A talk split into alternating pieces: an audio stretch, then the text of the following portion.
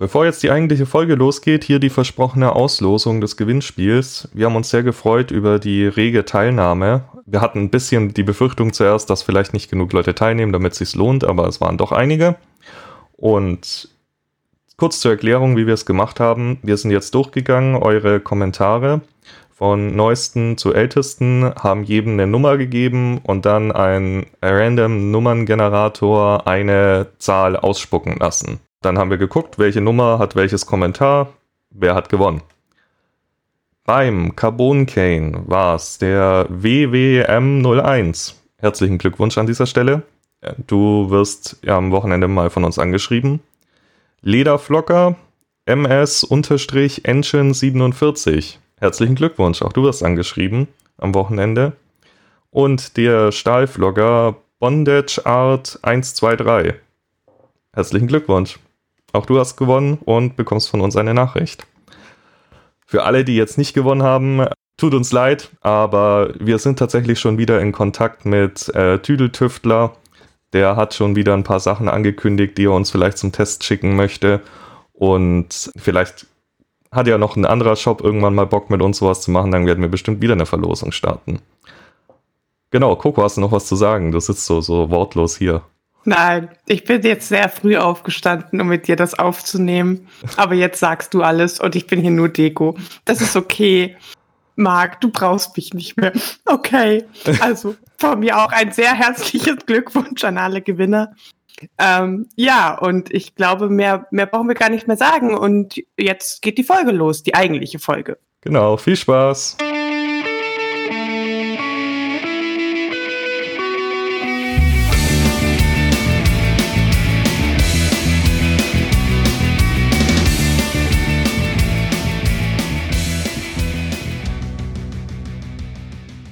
So, jetzt wird hier ausgepackt. Verraten Sie mir sofort, welchen Podcast Sie hier produzieren. okay. War okay, das nicht beeindruckend? Nein, das war nicht beeindruckend, aber ihr seid natürlich beim Not Vanilla Podcast. Marc, das muss besser werden. Ja, ich weiß, ich bin schlecht in Verhören, aber vielleicht lerne ich ja heute was. Denn darum soll es heute gehen, um Verhöre. Was sind deine Erfahrungen, Marc? Meine Erfahrungen ähm, sind, da habe ich einmal, als wir Podcast aufnehmen wollten, Coco gesagt, sie soll mir jetzt sofort verraten, was ein Verhör, äh, was für ein Podcast wir machen.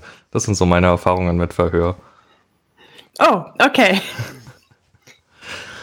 nee, also das ist, ähm, das ist mal wieder ein typisches Coco-Thema, würde ich sagen. Da ähm, bin ich zu soft in meiner Art zu spielen, als dass das für mich interessant wäre. Aber umso gespannter bin ich jetzt, was du zu erzählen hast. Uff. Definieren wir es erstmal. Was, was ist Verhör in dem, im Spielkontext? Worum, was macht man da? Worum geht's da? Verhör ist natürlich äh, super subjektiv, was man halt draus macht, wie bei jeder Spielart. Ähm, ganz generell ist ein Verhör einfach eine Befragung, ähm, oft in so einem Art ähm, polizeilichen Kontext oder militärischen Kontext, wo einem eine Straftat unterstellt wird.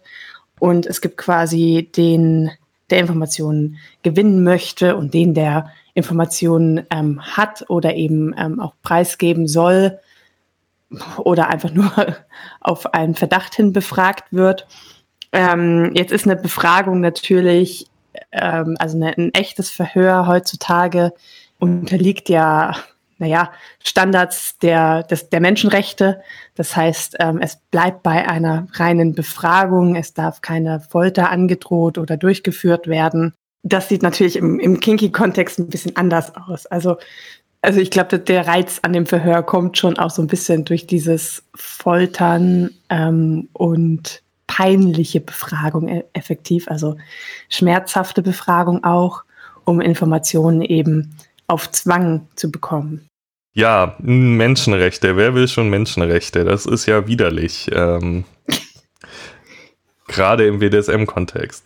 Nee, ähm, ich verstehe schon. So ein, so ein Standard äh, in einem demokratischen Land durchgeführtes Verhör kann ich mir gut vorstellen, dass dem der Reiz fehlt im Vergleich zu, wenn ich mir sowas vorstelle, wie man sich früher unter gewissen Regimen sich das vielleicht vorgestellt hat oder in anderen Ländern ja, du hast schon mal Verhör durchgeführt oder an dir wurde Verhör durchgeführt. Vielleicht magst du da schnell erzählen, wie, wie lief das Ganze ab? Also was habt ihr gemacht genau? Wie, wie wurdest du gefoltert, Coco? Und hat es dir gefallen? ähm, natürlich hat es dir gefallen. Ja, natürlich hat es mir, mir, gefallen. Ähm, es war auch etwas, was schon lange auf meiner To-Do-Liste stand. Wir haben das vor, hm, ich glaube, zwei oder drei Jahren gemacht auf einem Hüttenwochenende.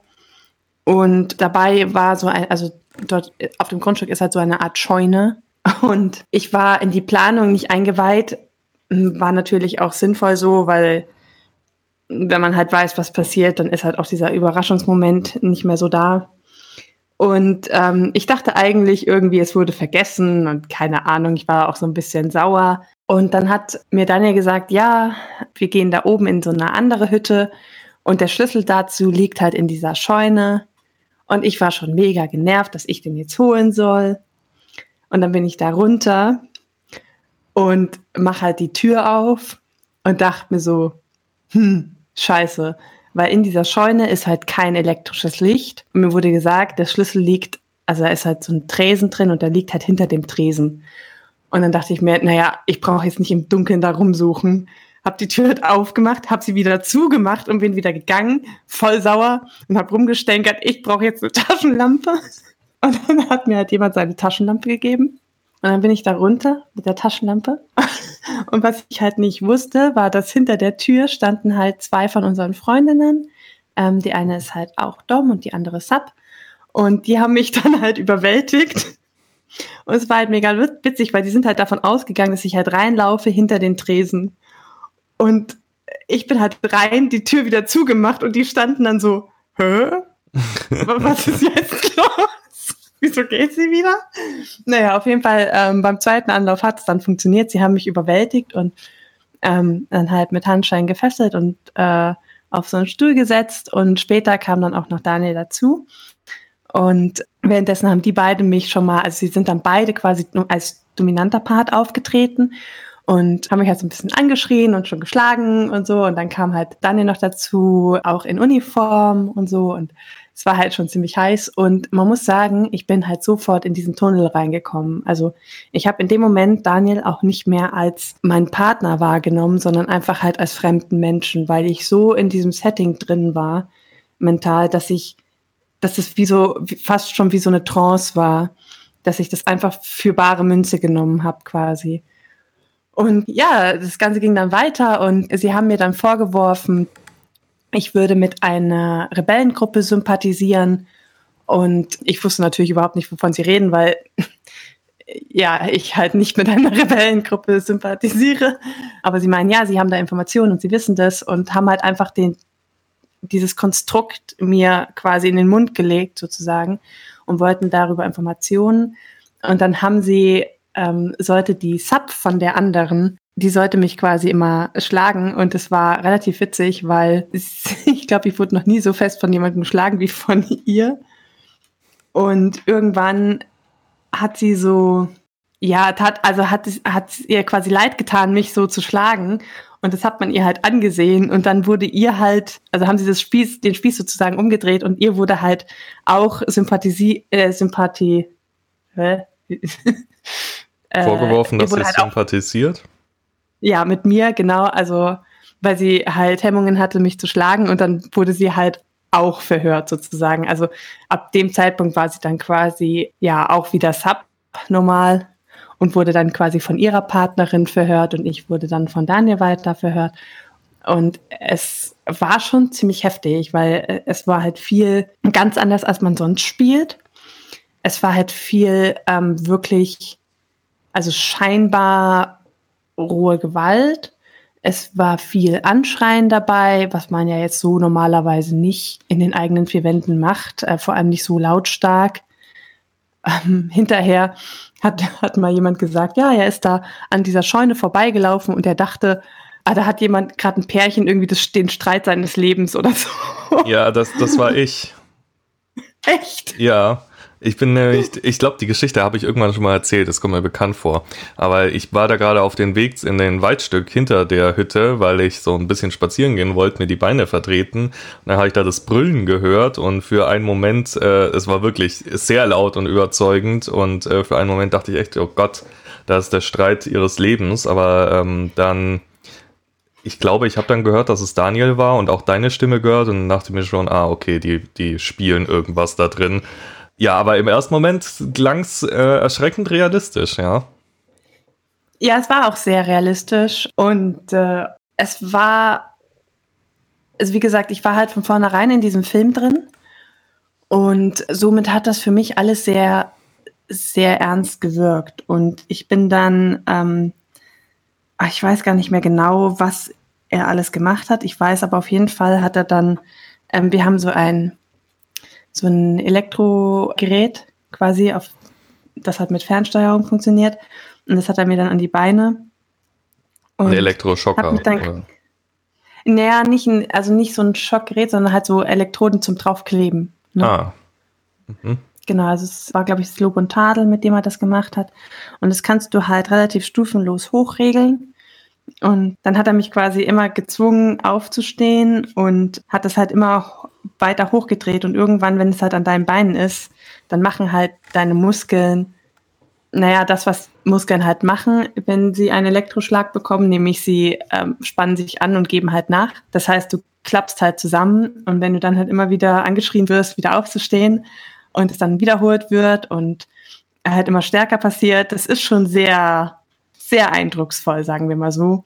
Und ich war dann auch echt ziemlich fertig. Und währenddessen wurde ähm, die andere halt so mit den Händen an der Decke, an so einer Kette aufgehangen und, glaube ich, mit einem Rohrstock oder so war das, glaube ich, geschlagen. Und ihr wurde das halt auch vorgeworfen, dass sie da mit Rebellen irgendwie vermeintlich kooperiert und sollte dann Informationen preisgeben. Und irgendwann haben sie es so gedreht, dass ich dass sie, dass sie mir gesagt haben, okay, du musst gar nicht zugeben, dass du irgendwie Rebell bist oder so, du musst nur zugeben, dass du die andere kennst. Und in meinem Kopf war das aber so, dass ich sie wirklich nicht kannte und ich dann aber trotzdem nur, damit ich irgendwie sicherer bin, gesagt habe, ja, okay, ich kenne sie. Und ähm, das fand ich schon sehr beeindruckend, wie schnell das doch wirkt, dass man halt auch durch Folter irgendwie falsche Geständnisse bekommt, einfach nur auf der, aufgrund der Tatsache, dass man halt Versprechen macht oder halt die Aussicht stellt, dass es halt besser wird oder dass sich die Situation irgendwie ändert für einen selbst. Also da ist schon die Psyche echt irgendwie ziemlich, hat ziemlich Einfluss auf den Körper auch. Und das habe ich dann halt gemacht und habe dann halt zugegeben, ja, okay, ich kenne sie.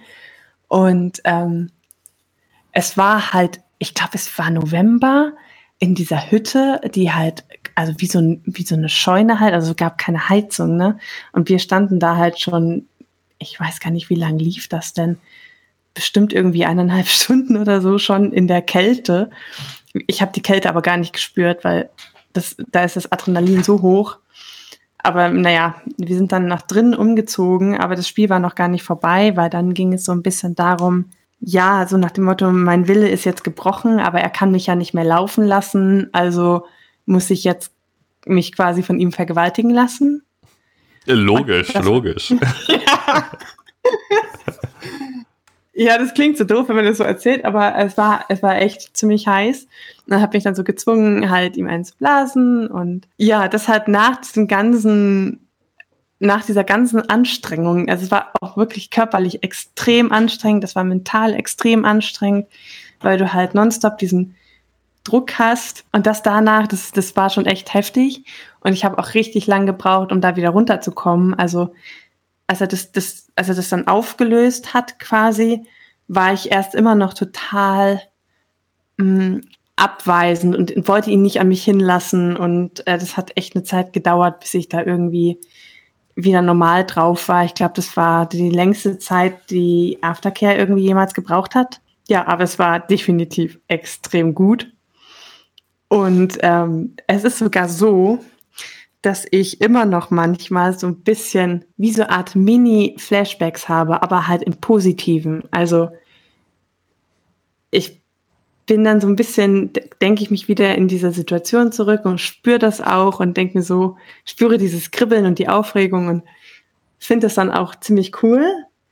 Aber das zeigt mir halt auch, wie, also wenn das jetzt echt gewesen wäre, wie krass traumat äh, traumatisierend sowas sein kann. Und ja, also ich zehre davon eigentlich auch immer noch. Also das ist halt auch sowas, das ist, das könnte ich auch nicht oft machen hintereinander. Also das ist so, ja, man könnte es mal wieder machen, aber es ist jetzt nicht so, dass ich mir denke, oh, das müssen wir jetzt irgendwie, am besten jeden Monat muss das passieren oder so, weil das wäre zu, zu viel, zu intensiv und ähm, das würde wahrscheinlich auch den Reiz ein bisschen rausnehmen, denke ich. Ja, ja. Also es ist halt immer noch so, dass ich von der von der Erzählung und von den Gedanken daran zurück irgendwie so viel hab, dass ich auch nicht unbedingt sozusagen ein neues Erlebnis brauche. Weiß nicht, ob das Sinn ergibt. Äh, doch, doch, ich glaube, ich weiß schon, was du meinst. Ähm, aber also nur weil du es nicht brauchst, es hat dir offensichtlich sehr gut gefallen. Plant oder habt, ja, planen, planen ist immer ein doofes Wort. Ähm, habt ihr vor, das in der Zukunft nochmal zu machen? Oder sagst du, du brauchst jetzt wirklich, keine Ahnung, die nächsten zehn Jahre das nicht mehr, weil es so heftig war? Ähm, wir haben sowas ähnliches, ich glaube, ähm, letztes Jahr gemacht. Auch so ein bisschen einfach, also weniger mit diesem Verhör und dass mir was vorgeworfen wurde, als einfach dieses Überwältigen, Anschreien, Schlagen und am Ende, glaube ich, so eine Art ähm, gestellte Exekution, also so ein gestelltes Erhängen quasi, was auch extrem intensiv war. Und ähm, das war eigentlich viel, viel länger geplant, ähm, habe ich hinterher erfahren. Also Daniel meinte dann, ja, er, er, hat dann noch voll viel geplant gehabt und das sollte eigentlich voll lang gehen.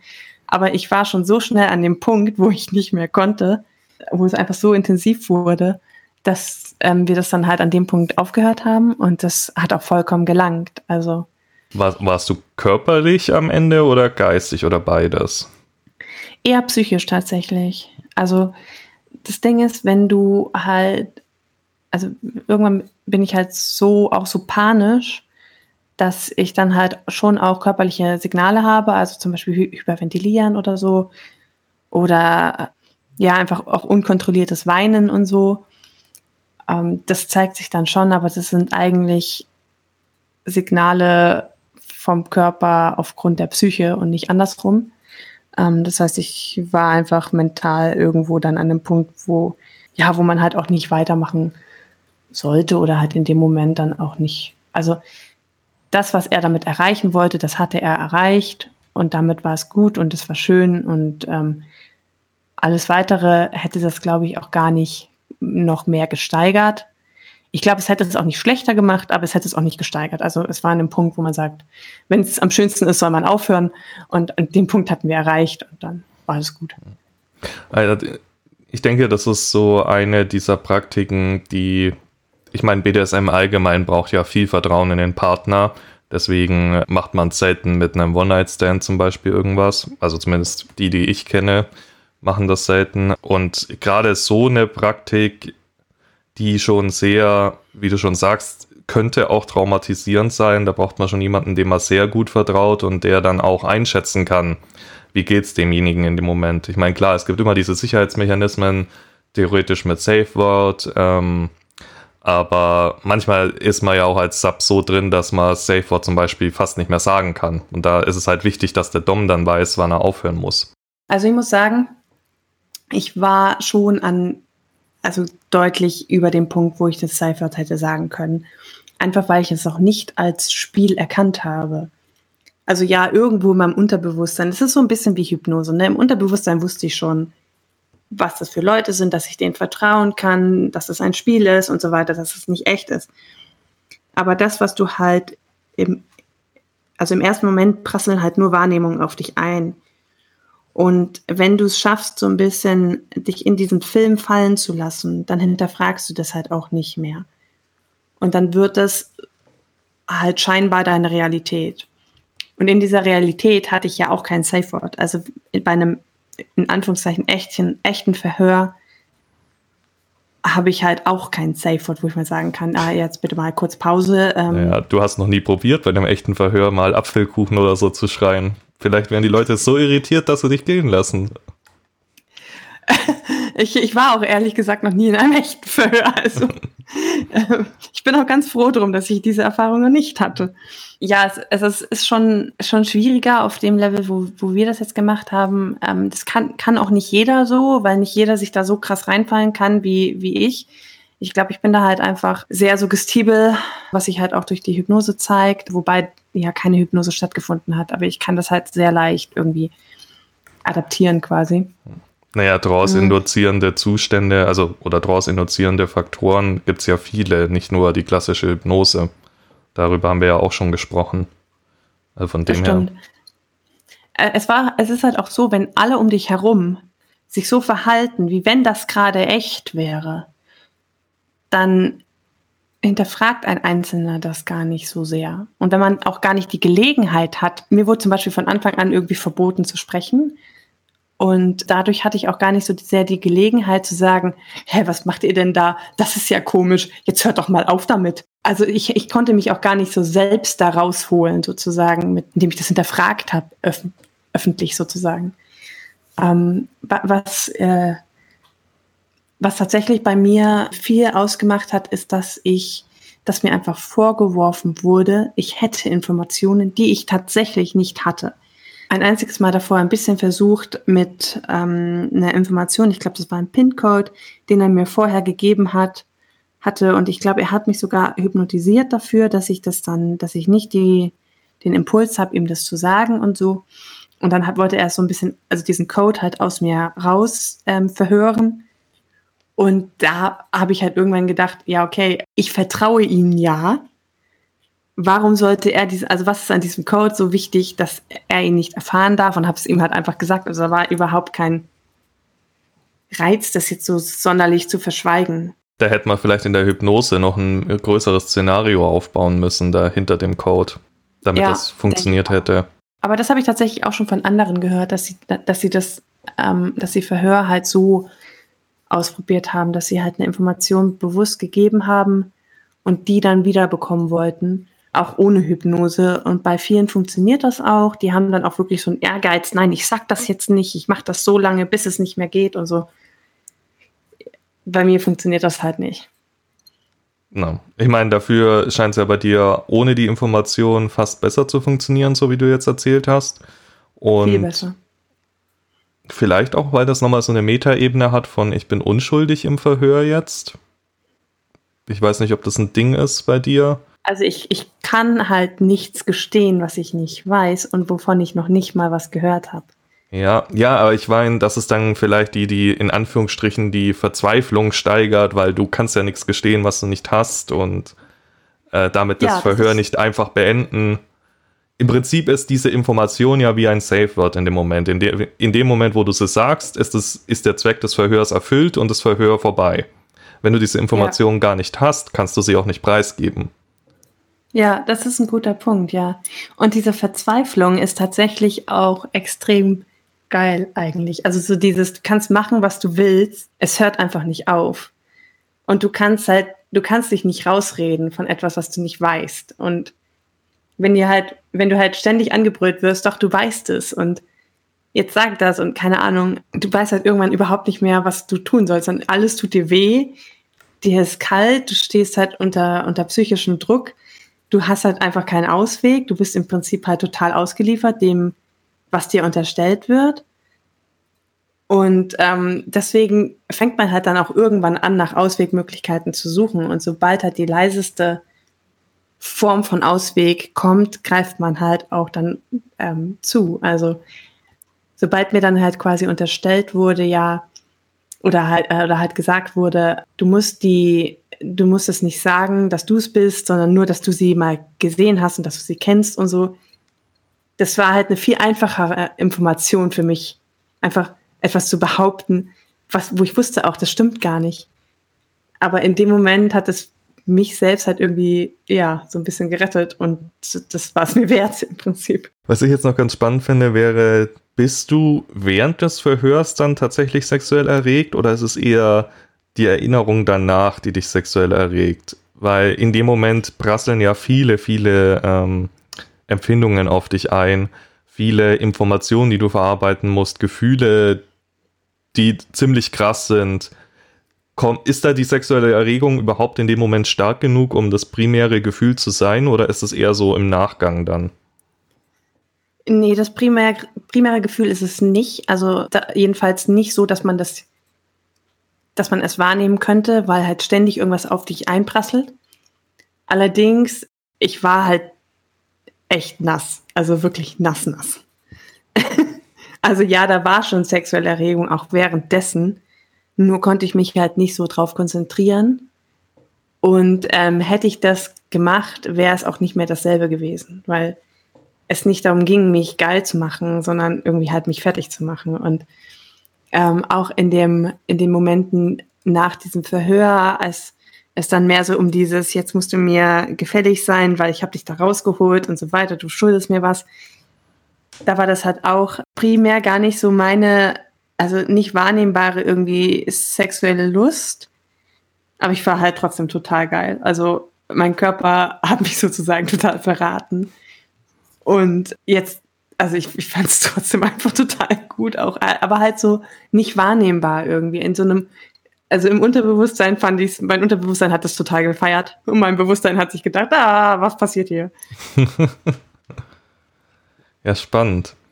Ja, Im Prinzip ist das Verhör ja ein Rollenspiel, also wenn wir es runterbrechen auf seine Grundlagen. Ja. Und ja. zwar Ich könnte es tatsächlich auch nicht als anderes machen. Also wir waren davor ähm, sehr skeptisch mit Rollenspielen, weil ich mir immer dachte so, hä, das ist doch voll kindisch so. Dann sag ich so, nein, nein, bitte nicht, bitte nicht schlagen. Und er sagt, doch, du weißt es aber.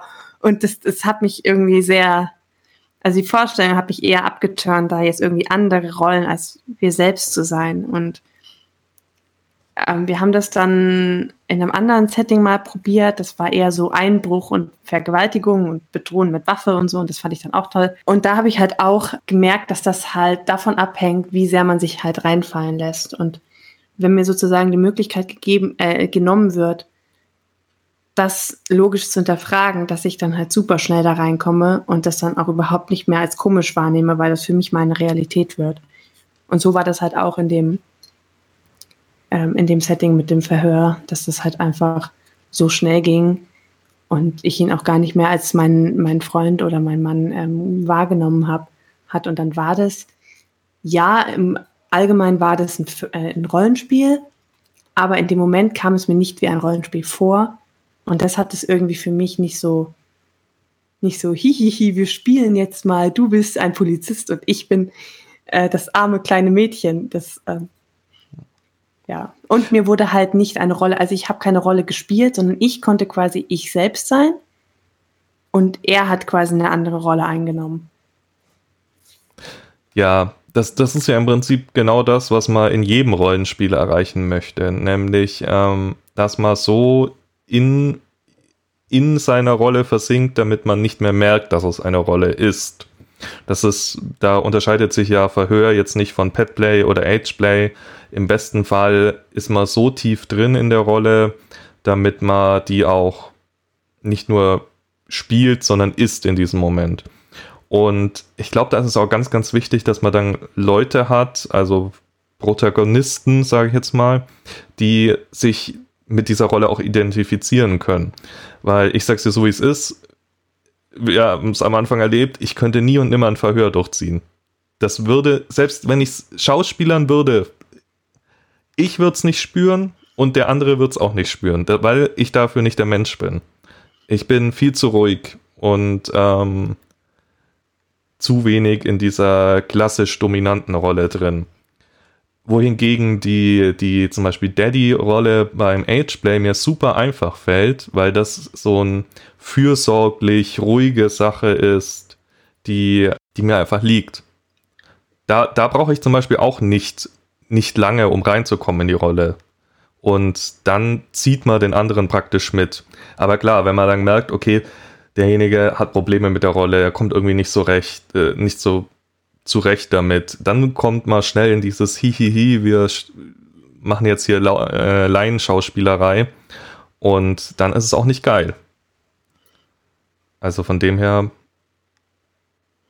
Ich weiß gar nicht, was mein Punkt ist jetzt gerade. Ich wollte das jetzt einfach erzählen. Ähm, ich glaube, der Punkt ist, dass man, wenn man sich das vornimmt, sich jemanden suchen sollte, bei dem er auch weiß, dass der das Verhör mit der gewissen Ernsthaftigkeit durchziehen kann, die es braucht. Ja. Oft sind halt auch kleine Details das, was es dann so realistisch macht. Und das Hirn ist ja so, dass es immer Lücken automatisch so autokorrekt, äh, autokorrektiert sozusagen. Also dass es, ähm, dass es irgendwie immer ein Gesamtbild haben möchte. Und wenn Lücken fehlen, dann denkt sich das Hirn das einfach selbst da rein, obwohl es eigentlich gar nicht da ist. Und beim Daniel war es zum Beispiel so, der hat halt beruflich mit Waffen zu tun.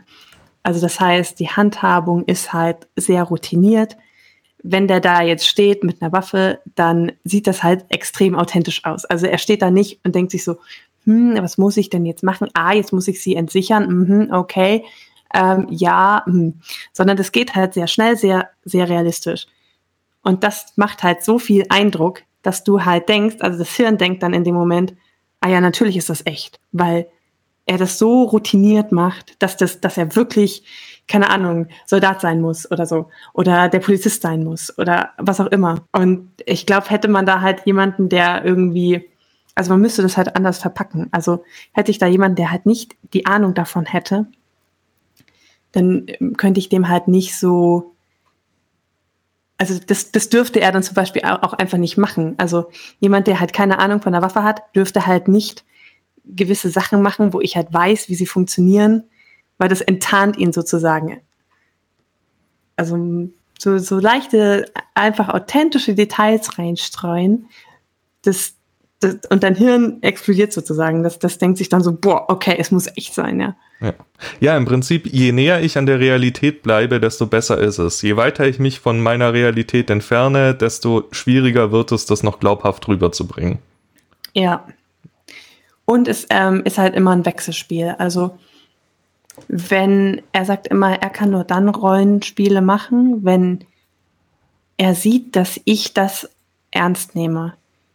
Also sobald er merkt, dass ich da rausfalle, ähm, kann er das nicht aufrechterhalten und ähm, kann nicht in dieser Rolle bleiben. Und das ist, also es müssen halt beide absolut überzeugt davon sein, dass das gerade irgendwie ernst ist oder dass es halt, dass das jetzt halt das gegebene Setting ist und dann funktioniert es eigentlich wunderbar. Wenn nicht einer irgendwie so daran zweifelt und dann, dann fühlt sich der an, also dann zieht man sich auch gegenseitig immer weiter da so rein, ne? Ja. So, also Aktion, Reaktion, ne? Und wenn du halt merkst, hey, das kommt gerade voll an, was ich mache, dann empowert dich das natürlich auch irgendwie noch mehr zu machen. Und wieder umgekehrt. Also es ist, es ist ziemlich cool, ja. Ja. Ja, also das ist ja im Prinzip genau das, was ich auch meinte, dass wenn es einem leicht fällt, die Rolle zu spielen und die einem natürlich liegt, zieht man den anderen mit rein. Aber genauso wie wenn der andere sich überhaupt nicht drauf einlassen kann, zieht der einen wieder raus. Das ist einfach so. Ähm, lass uns noch ganz kurz über Sicherheit reden, weil es ist ja doch ja. ein Thema oder eine Spielart, die vielleicht gewisse Risiken mit sich bringt. Ähm, je nachdem, wie man es macht, körperlich und psychisch, würde ich mal behaupten. Ich weiß jetzt nicht zu 100% im Detail, was ihr gemacht habt, aber äh, du hast vorhin schon von Strom erzählt, du hast von Schlägen erzählt. Äh, wir hatten das Thema schon mit dem nicht mehr das Safe Word sagen können. Was sind so eure Vorkehrungen? Okay, also ähm, direkte Vorkehrungen, Sicherheitsvorkehrungen haben wir jetzt persönlich eigentlich nicht. Also ich bin halt generell jemand, der sehr gerne in den Grenzbereichen spielt und ähm, das halt eben auch erleben möchte, gerade in, in so einer Situation.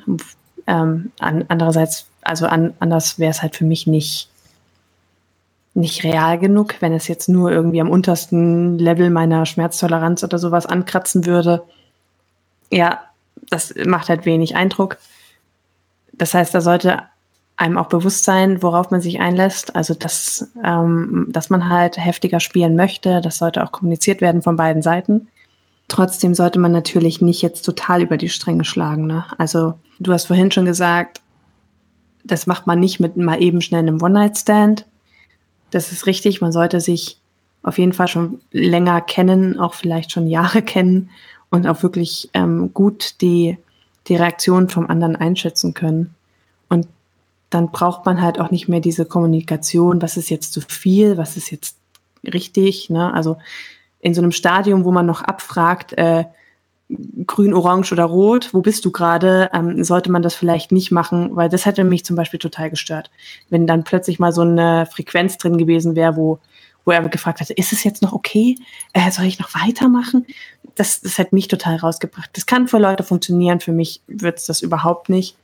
Ähm, deswegen sollte man auf jeden Fall den Partner gut kennen, die Reaktionen gut kennen und halt auch ähm, wissen, wie weit man in anderen Situationen gehen kann, wie schmerztolerant jemand ist, wie schnell jemand eventuell Spuren bekommt. Ähm, oder wenn jemand, keine Ahnung, besonders feine Haut hat, dann kann es halt schneller passieren, ähm, dass zum Beispiel irgendwie Stellen aufplatzen können. Ähm, kommt halt drauf an, ob man drauf steht oder nicht. Die meisten versuchen das eigentlich immer zu vermeiden. Ähm, was auch irgendwie hygienisch äh, besser ist, da nicht irgendwelche blutigen Stellen zu schlagen. Mm, da sollte man halt einfach darauf achten, dass man sich auch irgendwie an die Grundlagen des normalen Spiels hält, aber die vielleicht in der Situation dann nicht unbedingt jetzt kommunizieren muss. Ja, also Vertrauen ist wahrscheinlich das Wichtigste und ich denke mal auch, ihr habt da jetzt das Lob und Tadel habt ihr zum Beispiel schon mal vorher verwendet, geschlagen wurdest du schon vorher. Also ich glaube, ja. ihr habt jetzt nicht im Setting des Verhörs komplett neue Techniken eingeführt, von denen noch keiner von euch wusste, wie der andere reagiert sondern eher das genutzt, ja. was ihr schon kennt. Genau, das, das ist natürlich auch was Wichtiges. Also wenn ihr halt so Sachen jetzt super neu macht, dann vielleicht nicht in einem Setting, wo ihr euch die Möglichkeit nehmen wollt, aktiv ähm, Feedback zu kommunizieren. Und gerade in so einem Verhörsetting ist halt Feedback jetzt in einer Session äh, vielleicht ein bisschen störend für dieses ganze Konstrukt. Mm, was man natürlich danach kommuniziert, ist natürlich was ganz anderes. Da wird es dann natürlich schon auch mal aufgearbeitet, sozusagen. Aber in dem Moment würde ich das, äh, ja, weiß ich nicht, wer, wer das irgendwie kommunizieren kann, ohne aus der Rolle zu fallen, ähm, go for it. Für mich wäre es halt nichts. Aber deswegen sollte man da bleiben, wo man halt sich auskennt und wo man halt weiß, wie der andere reagiert und das auch mal so ein bisschen an die Grenzen ausprobiert haben. Also ich wusste zum Beispiel, dass das Lob und Tadel halt auf höchster Stufe, das ist halt nicht geil, also gar nicht, aber ähm, es ist halt aus, aushaltbar. Also es ist halt nichts, wo ich jetzt sage, die höchste Stufe wäre jetzt irgendwie, hätten wir noch nie ausprobiert gehabt davor oder so. Ähm, und man muss halt auch dazu sagen, Dinge wirken halt anders je nach Situation. Wir waren zum Beispiel nicht beim Lobotadel auf der höchsten Stufe. Obwohl ich das gekonnt hätte, rein theoretisch von der Schmerzintensität. Weil die Situation ist schon so intensiv. Also du hast halt den Druck, du wirst angeschrien, du musst immer wieder aufstehen, du hast Schmerzen, es ist kalt, äh, du bist dreckig, du bist nackt. Ähm, das sind halt alles Eindrücke, die auf dich einprasseln, ähm, nonstop. Und ähm, dadurch wirken Schmerzen halt nochmal viel, viel stärker. Das heißt, man muss gar nicht unbedingt bis zum Äußersten gehen.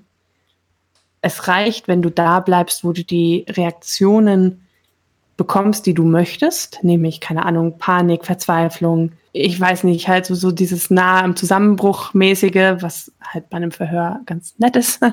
also für mich jedenfalls. Und wenn du das halt erreichst, schon mit mit einem geringeren Level, dann kann man ja auf diesem Level einfach bleiben. Da muss man nicht das ins, ins, ins Unendliche treiben, weil, wie gesagt, also, so wie ich vorhin meinte, man, wir haben halt aufgehört, so an dem Punkt, wo, wo ich halt nicht mehr konnte. Und natürlich wäre es weiter gegangen. Ich gehe davon aus, dass da jetzt nichts Schlimmes passiert wäre, psychisch oder körperlich, wenn wir weiter gespielt hätten. Aber es wäre halt auch nicht mehr schöner geworden unbedingt. Und so ist es wahrscheinlich auch, wenn man einfach die Intensität steigert, obwohl man schon ein Level erreicht hat, wo man schöne Reaktionen bekommt und das irgendwie ein, also das Spiel in, in die Richtung geht, wo man es haben möchte und man die Emotionen schon erlebt und sieht. ja, also dann muss man nicht weitergehen. Dann kann man einfach auf der sicheren Seite bleiben und da halt bleiben. Ja. Ja. Ich versuche es jetzt nochmal ganz kurz zusammenzufassen. Also ich denke mal, Vertrauen ist wirklich das Allerwichtigste. Dass ihr wirklich einen Partner ja. habt, den ihr vertrauen könnt, mit dem ihr schon öfters gespielt habt und der dann dementsprechend euch auch einschätzen kann. Weil wie gesagt, ihr solltet nicht davon ausgehen, noch in der Situation das pa äh, Passwort äh, Safe Word benutzen zu können. Das ist einfach eine Art des Spiels, bei der es, äh, würde ich sagen, häufiger vorkommen könnte, dass ihr diesen Punkt überschreitet. Von dem her sehr, sehr wichtig, dass euer Partner weiß, was ist eure Grenze und wie Coco schon meinte, nur weil ihr in einer ruhigen Situation vielleicht, keine Ahnung, die höchste Stufe vom Lob und Tadel aushaltet, muss das nicht heißen, dass es in so einer Stresssituation auch bis zur höchsten Stufe möglich ist oder gebracht werden sollte. Ähm, ich denke, das ist ganz viel Erfahrung und dementsprechend würde ich es auch so ein Verhör, gerade wenn es so realistisch durchgeführt wird, nicht einem Anfänger empfehlen, sondern eher nee. äh, einer erfahrenen Person. Und ja, auch alles, was ihr im Verhör anwendet, solltet ihr vielleicht vorher mal mit dem Partner gemacht haben, einfach um zu wissen, wie weit kann ich gehen damit. Was, was ist noch gut, was ist zu viel. Ja, ja und, und vielleicht, vielleicht auch darum äh, reden, was, was ist eigentlich das am Verhör, was einen erregt? Ist es ist es der Schmerz? Ist es die Machtlosigkeit? Ist es, ist es dieses, ähm, ist es dieses Rollenspiel? Keine Ahnung, wenn man jetzt besonders auf Uniform steht, ist, ist das allein vielleicht schon erregend? Ähm, also was, was ist es, was eigentlich die Erregung bringt oder worauf dieses Spiel abzielen soll? Ja, der Schwerpunkt Und, praktisch. Ja, genau, der Schwerpunkt. Weil je nachdem kann man halt ganz anders das Spiel anpassen irgendwie.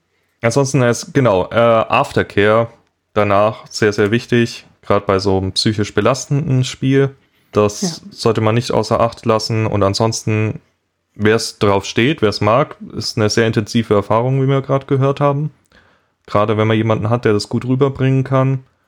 Man muss sich halt bewusst sein vorher, dass es eine sehr intensive Erfahrung ist. Das, wenn man sich nicht sicher ist, ob man das verträgt, sollte man vielleicht mal eher soft anfangen. Ja, aber ansonsten, Coco wird es empfehlen, oder?